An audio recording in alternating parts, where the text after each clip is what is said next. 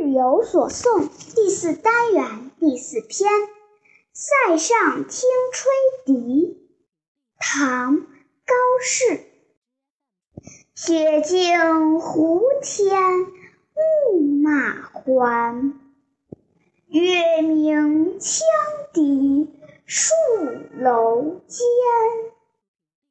借问梅花何处落？风吹一夜满关山。无天是边地的天空，借问是向人打听事情。赏析这首诗前两句的景物描写，给人一种宁静的感觉，与一般的边塞诗不一样。